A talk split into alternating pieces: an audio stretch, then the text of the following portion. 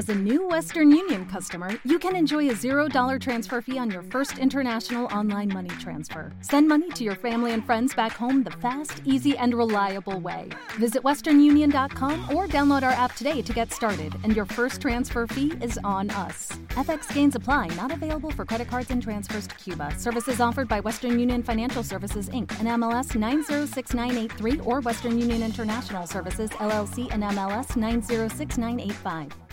Hey guys, it is Ryan. I'm not sure if you know this about me, but I'm a bit of a fun fanatic when I can. I like to work, but I like fun too. It's a thing. And now the truth is out there. I can tell you about my favorite place to have fun Chumba Casino. They have hundreds of social casino style games to choose from, with new games released each week. You can play for free anytime, anywhere and each day brings a new chance to collect daily bonuses. So join me in the fun. Sign up now at ChumbaCasino.com. No purchase necessary. VGW. Void were prohibited by law. See terms and conditions. 18 plus. Equilibrio entre alma, mente y cuerpo. Bienvenidos a Sanamente, la cita con el bienestar. Dirige Santiago Rojas. Aquellos que piensan que no tienen tiempo para una alimentación saludable, tarde o temprano encontrarán tiempo para su enfermedad. Edward Stanley. Buenas noches, estamos en Sanamente de Caracol Radio. La nutrición es esencial, que la comida sea tu alimento y el alimento tu medicina, decía el padre de la medicina Hipócrates. Es esencial entender que la alimentación es indispensable para tener masa muscular, para tener tejidos adecuados, para no padecer enfermedades. ¿Qué tan importante es la nutrición en el paciente oncológico? La segunda causa de muerte en el planeta está relacionada con las enfermedades oncológicas, cerca de 300 enfermedades que llamamos generalmente solo cáncer, pero que no son iguales en su constitución, en su comportamiento y en algunas seguramente la nutrición tendrá más o menos influencia, pero también en la capacidad que tengan los pacientes de hacer una buena nutrición que tanto influye en el resultado terapéutico, porque recordemos que hay enfermedad hay paciente y por supuesto hay tratamiento. Y esas tres realidades hay que jugar con ellas. El tratamiento posible, específico entre mejores, mejores opciones, la nutrición esencial para ese paciente y por supuesto conocer bien la enfermedad. Por eso invitamos a Patricia Sabino Lloreda, es licenciada en nutrición y dietética de la Pontificia Universidad Javeriana de Bogotá. Ella, Colombia Master de Business Administration Healthcare y también en Colorado en la Universidad de Colorado Springs y también miembro de la Academia Nacional de Medicina de Colombia. Todo un personaje muy especial, tuve la oportunidad de aprender de ella en un congreso y por eso quiero que compartamos su sabiduría aquí en Sanamente. Doctora Patricia Sabino, buenas noches, gracias por acompañarnos. Muchas gracias por eh, esta amable invitación y claro, con mucho gusto estoy acá para eh, compartir con ustedes la información nutricional que pueda ayudar a muchas personas que, que tienen o padecen cáncer y también a otras que no, pero que va a ser una buena guía. Sin duda, precisamente quiero que hablemos de una manera sucinta, pero ¿qué significa nutrición adecuada en términos generales? Y después vamos al paciente oncológico. Esa es una muy buena pregunta, porque la nutrición adecuada depende de, cada individuo. hay unas, eh, digamos, hay unos lineamientos generales, pero cada vez más tiene que ser personalizada, porque no necesariamente lo que es eh, bueno para una persona puede ser bueno para otra persona. Entonces eso, digamos que la principal recomendación es que la nutrición sea balanceada, pero sea balanceada dependiendo de la, del, si, si hay un caso de enfermedad, pues de la enfermedad que tenga esa persona y si no, de su estado sano, pero también de la actividad que realice en el día, de la edad, y de sus condiciones, porque por ejemplo una persona sana y embarazada no es lo mismo que una persona sana no embarazada eh, que sea que esté en la edad adulta. Sí, es un proceso que además se va a modificar también con el espacio-tiempo donde la persona se mueva, incluso hasta con las estaciones juegan en algunos países, ¿no? No es lo mismo comer cierto tipo de alimentos con horarios y características. Lo interesante es que cada vez hay más ciencia que respalda la, la importancia, la, condición esencial que requiere la nutrición para crear salud. Vamos a hablar, después de un pequeño corte, de la importancia de ciertos nutrientes, las proteínas, los carbohidratos, las grasas dentro de lo que sería la nutrición integral de un paciente. Seguimos aquí en un momento con Patricia Sabino en Sanamente de Caracol Radio. Síganos escuchando por salud. Ya regresamos a Sanamente. Bienestar en Caracol Radio. Seguimos en Sanamente. Seguimos en Sanamente de Caracol Radio. Patricia Sabino, nuestra invitada de lujo, es licenciada en Nutrición y Dietética y ella es miembro asociada de la Academia Colombiana Nacional de Medicina. En este caso estamos hablando de nutrición. Como nutricionista nos habla de nutrición integral, debe ser personalizada balanceada de manera integral y respetando el estado de salud o enfermedad del paciente y teniendo en cuenta la actividad, la edad y la condición, como podría ser embarazada. Hablemos de la nutrición y cáncer, su conocimiento para que lo vaya desplayando de la manera como usted considere mejor para nuestra audiencia de Caracol Radio. Bueno, lo primero que hay que decir eh, hoy en día es que eh, antes a uno le decían tiene cáncer y y pues era una noticia terrible, sigue siendo terrible, yo no digo que no, pero ya se ha vuelto una enfermedad crónica. Entonces, eh, digamos, es, la, la buena expectativa de la vida es que el tener cáncer no quiere decir que uno se vaya a morir, como tampoco el tener cáncer quiere decir que uno tenga que estar con un bajo peso, sino el tener cáncer significa que uno tiene que cuidar la alimentación de una manera especial y tener un, un, un estilo de vida que todavía tiene que ser mucho más saludable que en otras condiciones. Entonces, digamos que la buena noticia es que hoy en día muchos de los pacientes pueden sobrevivir esta enfermedad y la nutrición y un adecuado estilo de vida saludable puede ser un coayudante muy importante para que lo pueda lograr un factor esencial. Obviamente esto es una alimentación, volvemos a lo mismo, personalizada, balanceada. No podemos hablar de, aspectos particulares de un tipo de paciente, pero sí podemos generalizar lo que sea más aplicable. ¿Cuáles serían esos lineamientos en pacientes oncológicos? Y podemos definirlos también en diferentes estados de la enfermedad. Uno puede ser incluso la prevención y otro el acompañamiento terapéutico. Empiece usted, doctora Patricia. Realmente me parece, eh, podríamos estar hablando aquí días si hacemos eh, eh, todo eso que me estás preguntando, pero lo que me parece más importante es darle el valor al nutriente esencial que es la proteína. Nosotros podemos sustituir cualquiera de los otros nutrientes, pero la proteína es la, el nutriente fundamental porque de proteínas nosotros podemos construir grasa y podemos construir carbohidrato pero de ninguno de los otros dos se puede constituir la proteína. Entonces, eh, muchas de las personas, mm, ya sea porque buscan en Internet o porque tienen consejos de, ya sea los mismos profesionales de la salud, le dicen que quite la proteína y la proteína no se debe quitar. La proteína animal es el principal nutriente que debe ingerir una persona, ya sea en un estado eh, anterior o posterior de diagnosticada el, cáncer. Eh, a muchas personas les dicen, mire, no coma carne roja, porque la carne roja puede inducir al cáncer. Sí, es cierto, un exceso de carne roja, pero la nutrición tiene que ser ecuánime, tiene que ser equilibrada.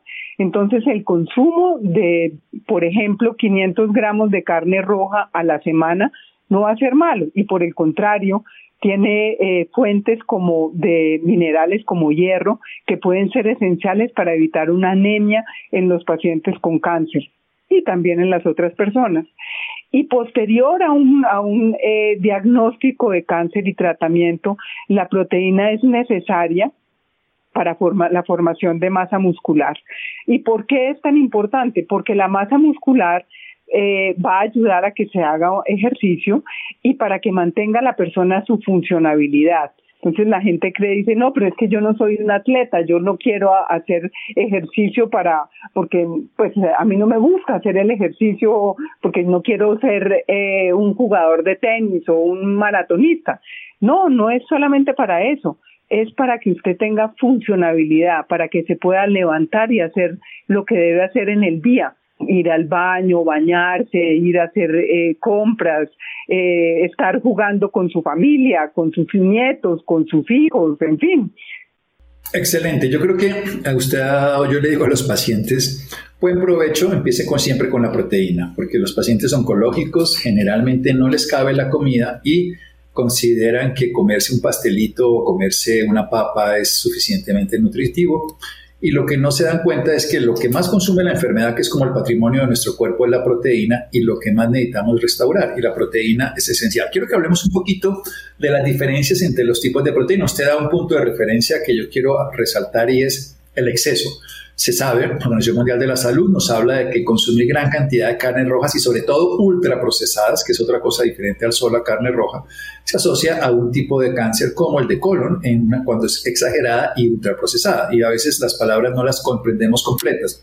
Y usted habla de un exceso de carne, pero nos habla de la bondad de consumir la carne roja porque tiene más fuente de proteínas. Comparemos las fuentes de proteínas de los diferentes alimentos de una manera general para que entendamos el, consumo de carnes rojas versus verduras versus algún tipo, por ejemplo, como los frutos secos, que también tienen proteínas en menor cantidad, o incluso los cereales, pero todavía menos. Primero que todo, la proteína, yo soy una eh, amplia admiradora de la proteína animal en, en todas sus formas, ya sea en carnes, y respetándole a la gente, digo carnes como carne, pollo y pescado, siendo el mejor el pescado, le sigue el pollo y después la carne roja obviamente productos de salsamentaria y todos los, eh, eh, digamos, ultraprocesados de ese tipo, pues no son los adecuados. Y después de lo que son las leches, leche y derivados. Muchas de las personas que eh, padecen cáncer les han quitado todos los lácteos y los lácteos no se deben quitar. ¿Por qué? Porque el lacto también tiene una proteína animal y la absorción de la proteína animal versus la vegetal es un 100% sobre un 70% que se absorbe la proteína vegetal, además del contenido de otros nutrientes. Muchas veces a las personas le quitan los lácteos por la intolerancia a la lactosa, pero es que la lactosa es un carbohidrato. Entonces las personas pueden comer perfectamente, tomar perfectamente una leche que no tenga lactosa eh, porque por ejemplo la diferencia es entre 7 8 gramos de proteína en una leche eh, deslactosada comparado con una leche de almendras que viene a ser básicamente azúcar que tiene ni siquiera los 0,8 gramos de, proteína mm, de proteína como tal y además de todo es vegetal y la absorción es mínima. Entonces, para eso necesita, mm, como además de todo, se algunas veces se disminuye el, consumo de proteína o el consumo de alimentos en general entonces, en los pacientes que tienen poco apetito, como pasa con las quimios o las radioterapias, hay que aprovechar que esa proteína que se consume sea sobre el 100%. Y me falta decir que, por ejemplo, los lácteos como los quesos no tienen lactosa. Entonces, la tolerancia a los, a los quesos va a ser la adecuada. Entonces, el nutriente ahí o el ingrediente que uno tiene que mirar es la lactosa como intolerancia, pero no quitarle los lácteos, que es una excelente fuente de proteína que a veces también es muy fácil de conseguir y de llevar eh, eh, para diferentes lados. Como también incluir pues los pescados, los pescados son fuente de omega 3, el omega 3 se ha visto que no solamente ayuda a retrasar la pérdida de masa muscular, sino que eh, ayuda con la misma formación de la masa muscular. Entonces, digamos que la proteína tiene unos grandes beneficios para todo el mundo, pero principalmente para aquellas eh, personas que eh, padecen una enfermedad como el cáncer. Es una enfermedad que le está consumiendo las proteínas, hay que decírselo también. Por eso los pacientes pierden, se emacian, se, se, adelgazan profundamente y pierden incluso la cara que uno les ves porque perdieron hasta estructura en, en, los músculos que rodean a los huesos de la cara. Le quiero hacer una pregunta de una proteína maravillosa, el huevo. Ah, no, mejor dicho, el huevo y yo somos íntimos amigos. Eh, porque resulta que la proteína del huevo, y el huevo siempre y cuando esté de tibio para adelante y no crudo, la proteína del huevo es una proteína completa. Es más, es una, tanto la leche como el huevo son proteínas patrones sobre las cuales se comparan el, el, resto de las proteínas. Y además también es fácil de mezclar y de agregar. Entonces, eh, realmente eh, y, y, y, por su facilidad de poderse adecuar a diferentes preparaciones, es, digamos, una herramienta que pueden tener las personas eh, muy a la mano. Me falta decir una cosa que es muy importante y es que si uno come proteína pero no hace ejercicio, la proteína se excreta. Entonces, por eso es tan importante que vayan de la mano. La proteína debe ir acompañada de un ejercicio. Y eso no quiere decir que usted se vaya a un gimnasio y se tenga que disfrazar para hacer ejercicio. Haga ejercicios simples, divídalos en, divida la hora que debe hacer de ejercicios en tres y cuatro fracciones en el día.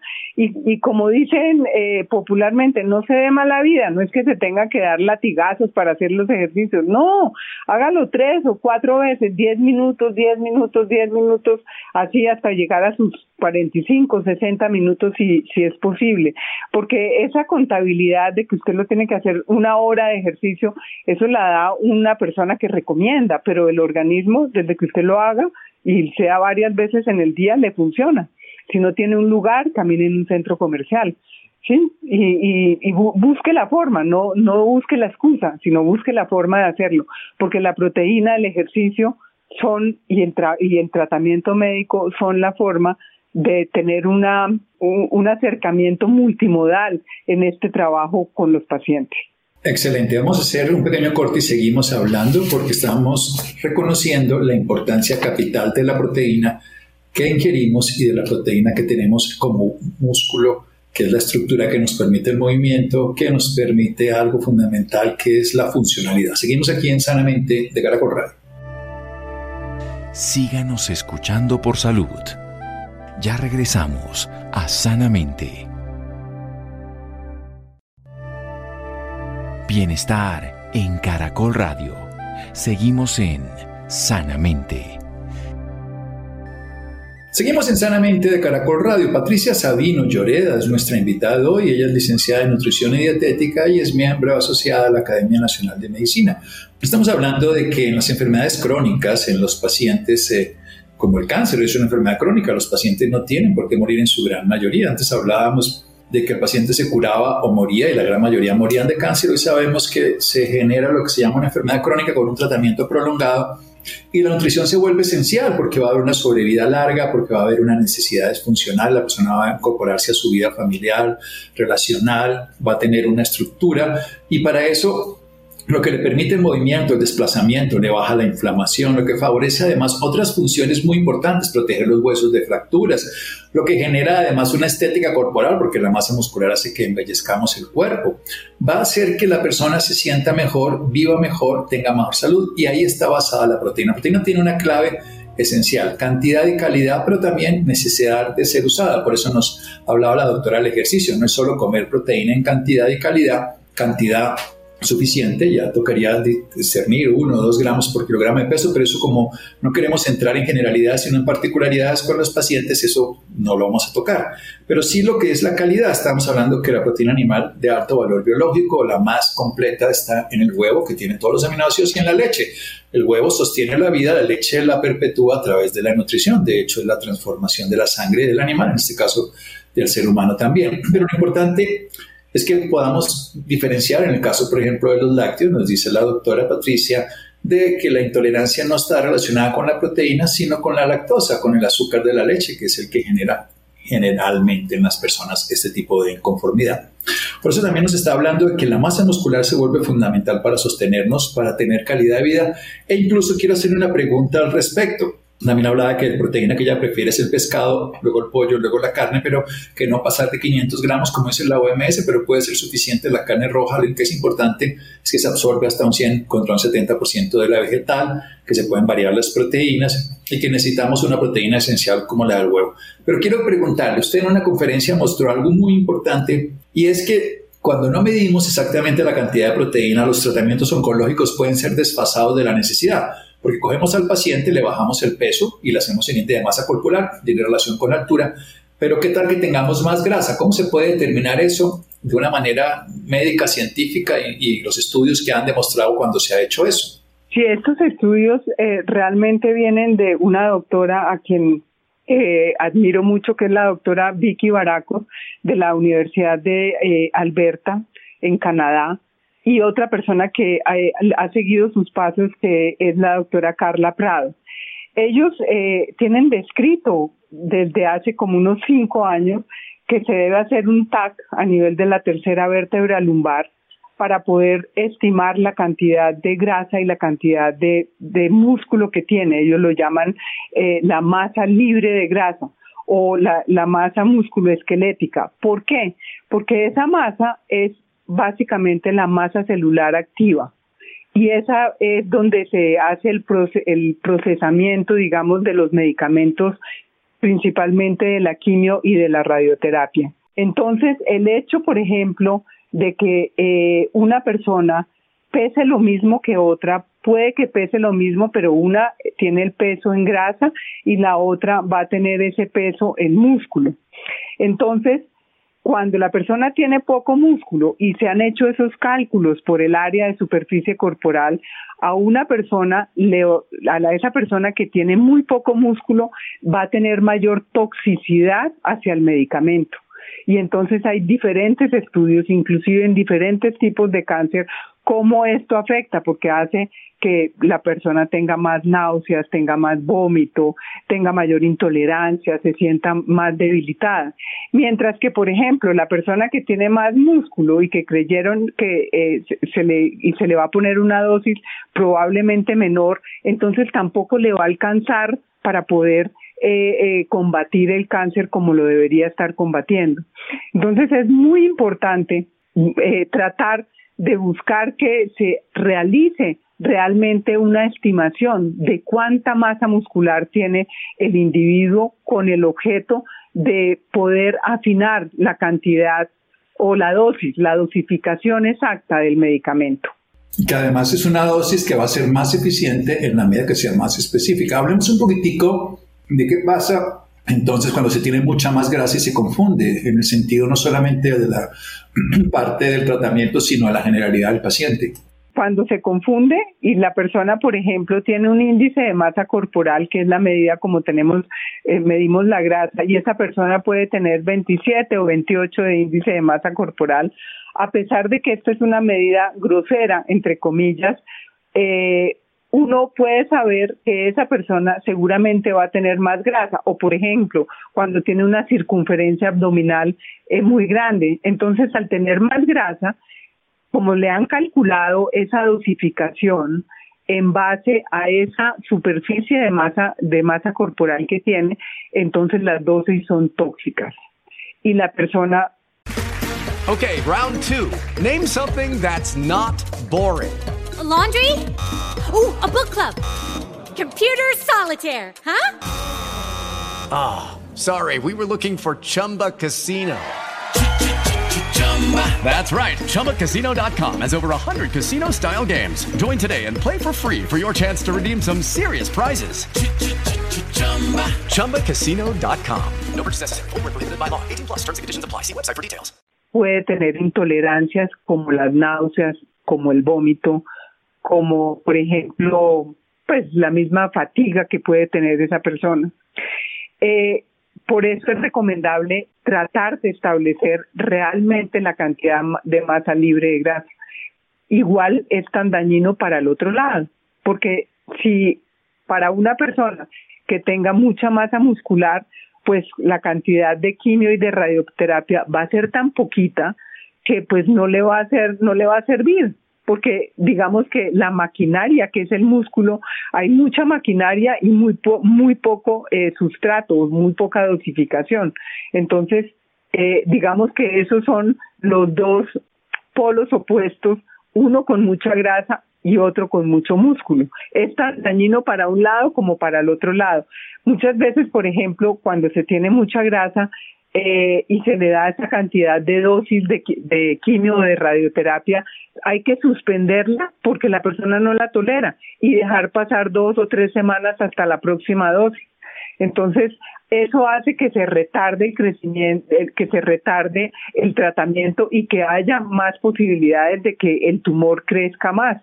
Entonces, por eso, digamos, un gran llamado es poder establecer realmente cuánta masa muscular tiene el paciente.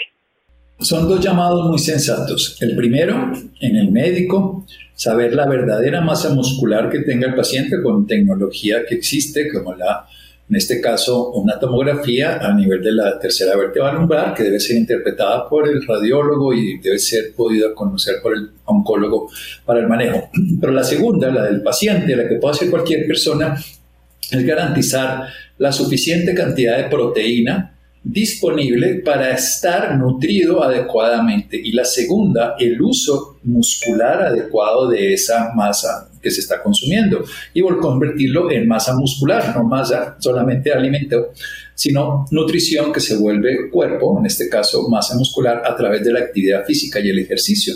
Y como bien dice la doctora, frecuente a lo largo del día, varias veces utilizando. Yo le voy a meter un tercer elemento que es tan nutritivo como los dos anteriores para el músculo, se llama dormir, porque es cuando construimos los tejidos. ¿Qué opina usted de eso?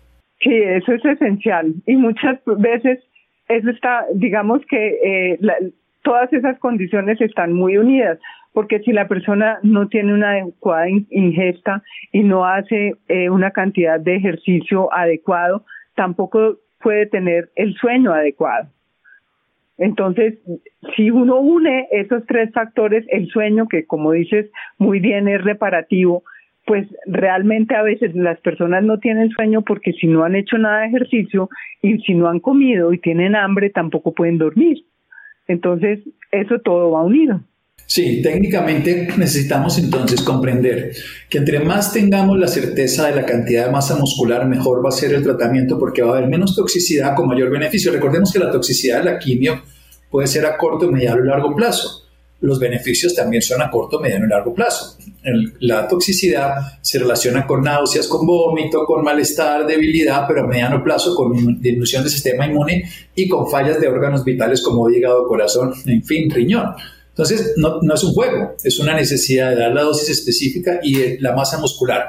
Ahora, para el paciente que es importante garantizarse y la familia que la persona tenga una suficiente masa muscular con comida real, si necesita suplementos se los diagnosticará su médico, su nutricionista, su profesional de la salud que le aporte algo más, pero debe acopiarse. Y proteína de alto valor. Cuando le decimos eso es que la gente dice, es que se tomó un caldito de papa eh, liquidito y se comió un pastel y se comió un ponque del desayuno que quedó o un pan, pero ahí dónde está lo que es esencial.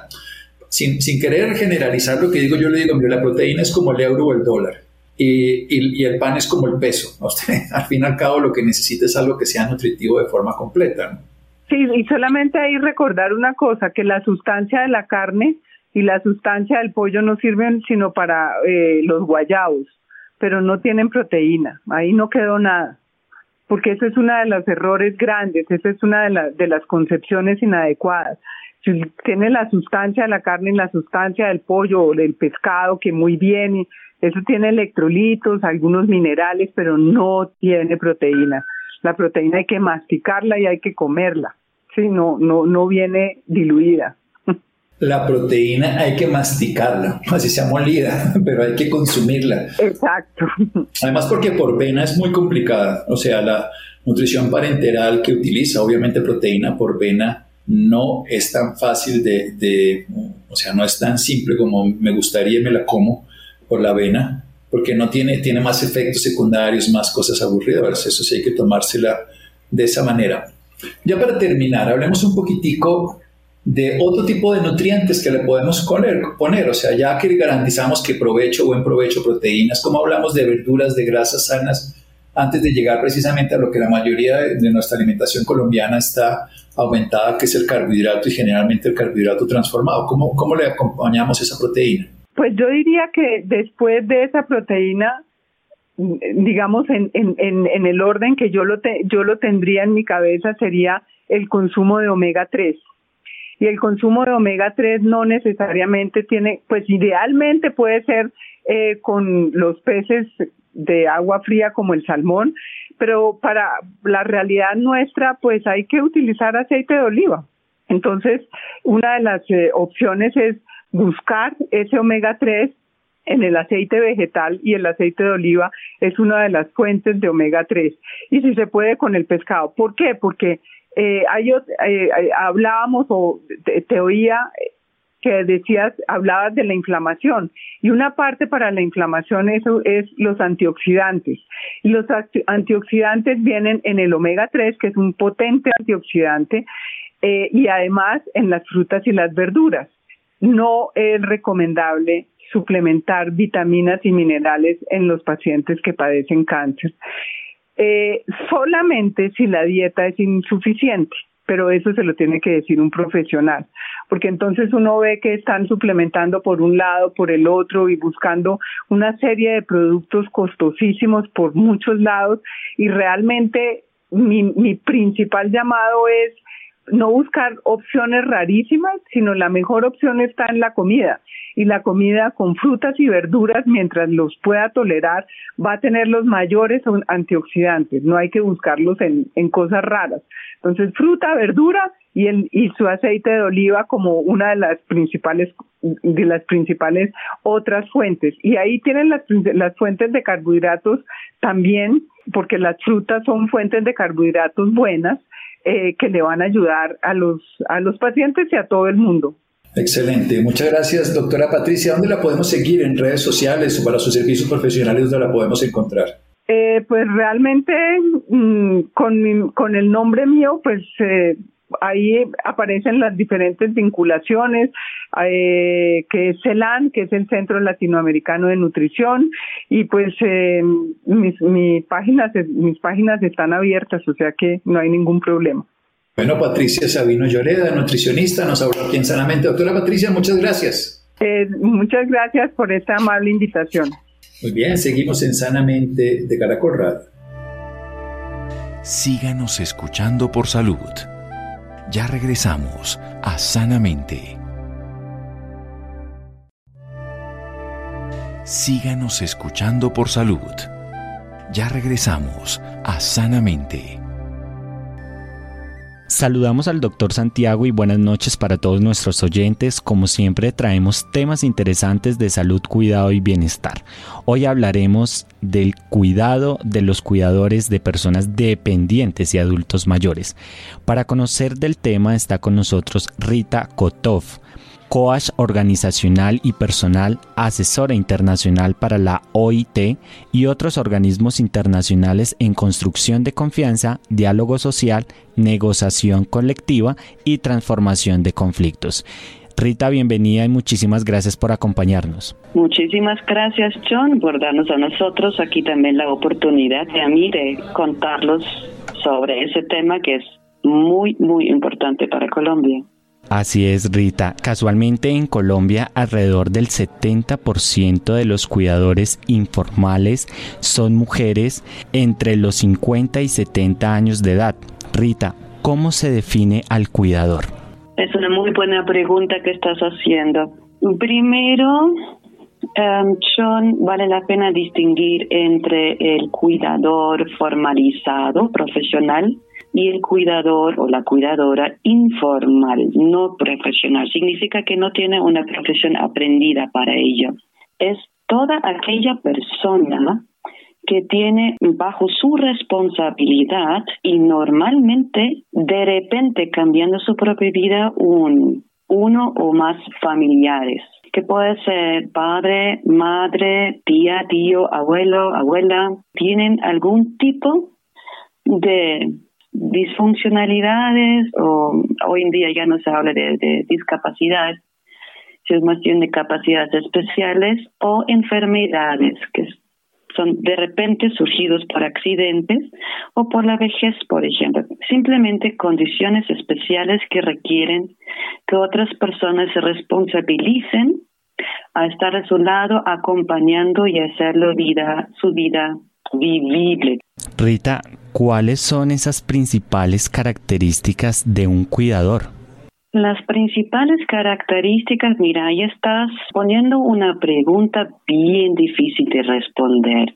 Si vamos por características generales, es aquella persona que normalmente es un familiar, no en todos los casos, está un 80% mujeres, las que se espera que asumen el rol de la, de la cuidadora de alguien en la familia y suelen ser eh, con la edad entre 40 y 70 años que asumen el, el tema de cuidar en la mayoría, eso es más o menos un 50%. Luego no suelen tener una profesión al respecto, sino asumen eso al lado como adicional a su vida normal de trabajo, por ejemplo.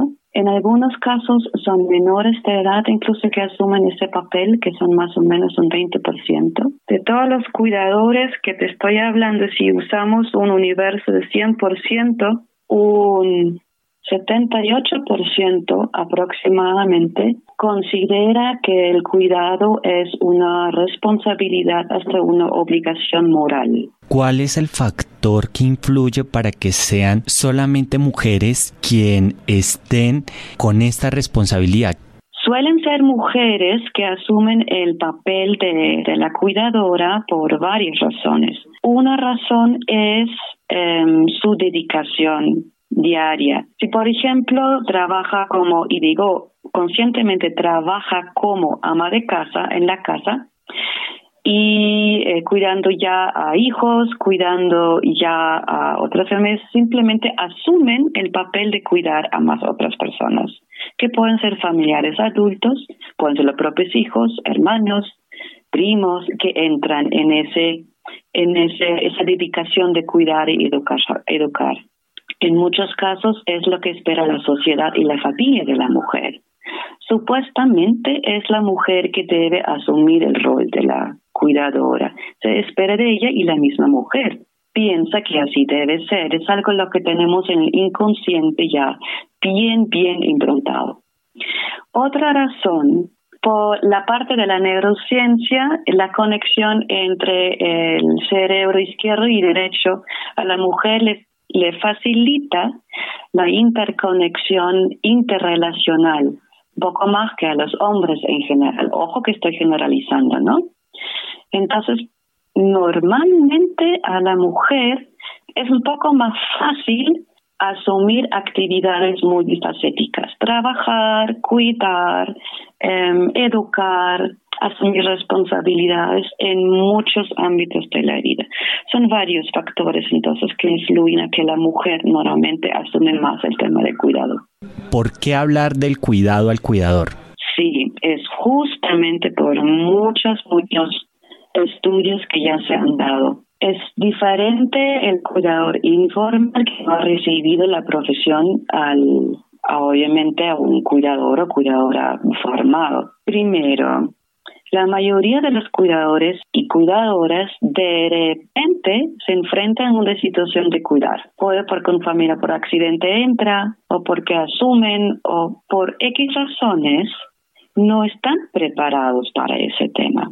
Entonces, cuando de repente te enfrentas a un cambio de tu propia vida y necesitas integrar, cuidar a otra persona a tu vida por una o más personas, tienes varios ámbitos de tu propia vida afectados. Tu propio propósito en la vida se cambió. De repente ya no estás ahí eh, guiando tu propia vida, liderando tu vida a desarrollarte a ti mismo, de familia, sino mínimamente un 50% de tu propia vida está dedicado a cuidar a alguien.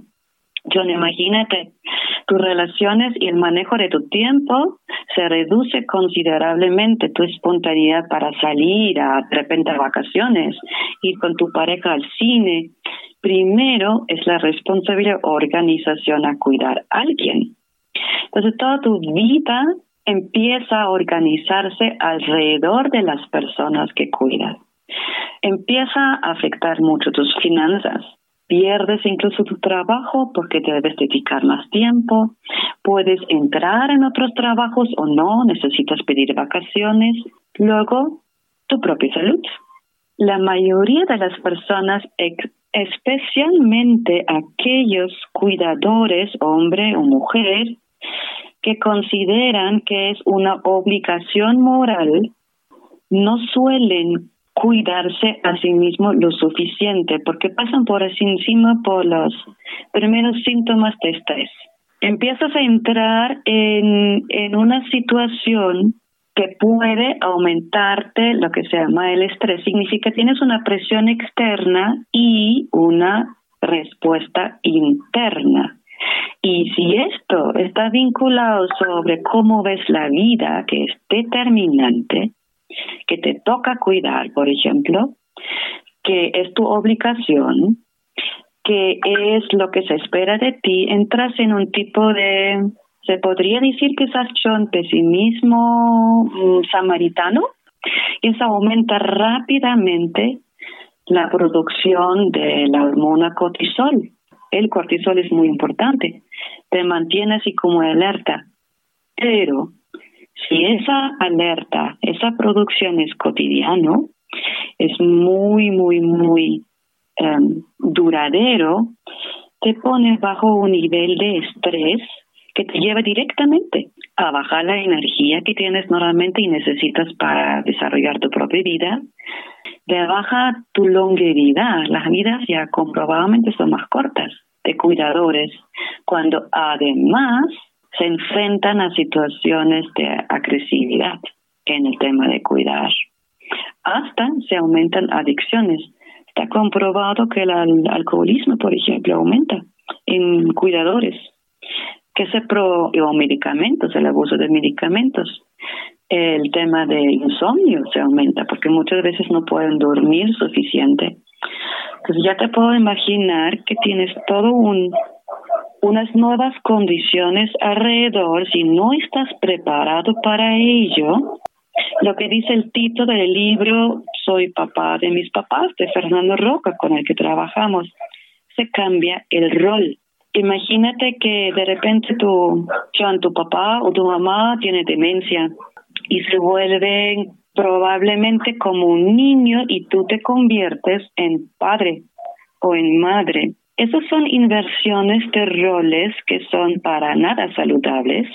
Pensamos que lo debemos asumir, pero se convierte tan, tan extraño el tema que rápidamente se ingresa en alto porcentaje de violencia. Todo aquello si no estás preparado para ello y se da de manera automatizada, es un tema que requiere abordaje. Rita, rápidamente porque se nos acorta el tiempo, ¿qué se busca con la iniciativa Cuidarte a ti mismo?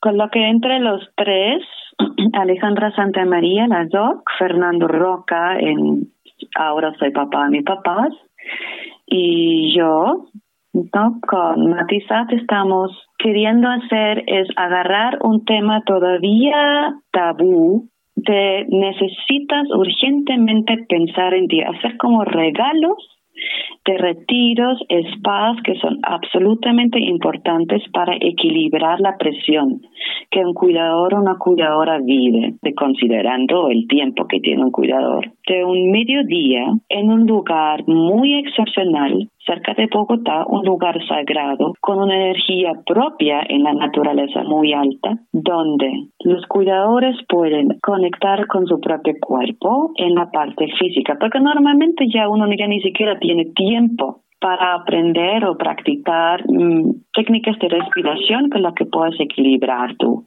Puedes conversar con gente que sabe qué significa cuidar y aprender técnicas de meditación o simplemente experimentar, hacerte guiar a un retiro mental, emocional, espiritual que te recarga de energía.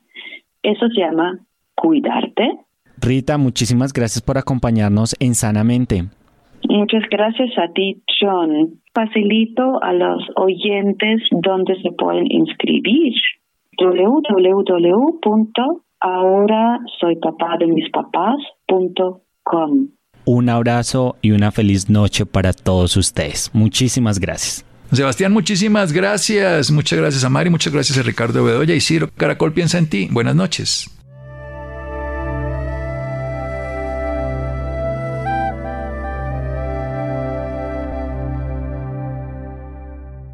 Judy was boring. Hello. Then Judy discovered chumbacasino.com. It's my little escape. Now Judy's the life of the party. Oh, baby, Mama's bringing home the bacon. Whoa. Take it easy, Judy. The Chumba life is for everybody. So go to ChumbaCasino.com and play over 100 casino style games. Join today and play for free for your chance to redeem some serious prizes. ChumbaCasino.com. No purchase necessary. Void where prohibited by law. 18 plus terms and conditions apply. See website for details. Oh, oh, oh, O'Reilly. ¿Necesitas ayuda? En O'Reilly Auto Parts te ayudamos. ¿Necesitas algún consejo? Te aconsejamos. Nuestros profesionales en autopartes están siempre disponibles para ayudarte a encontrar lo que necesites. Excelente servicio al cliente es solo una de las ventajas que ofrece O'Reilly Auto Parts. Los profesionales en autopartes. oh, oh, O'Reilly Auto Parts.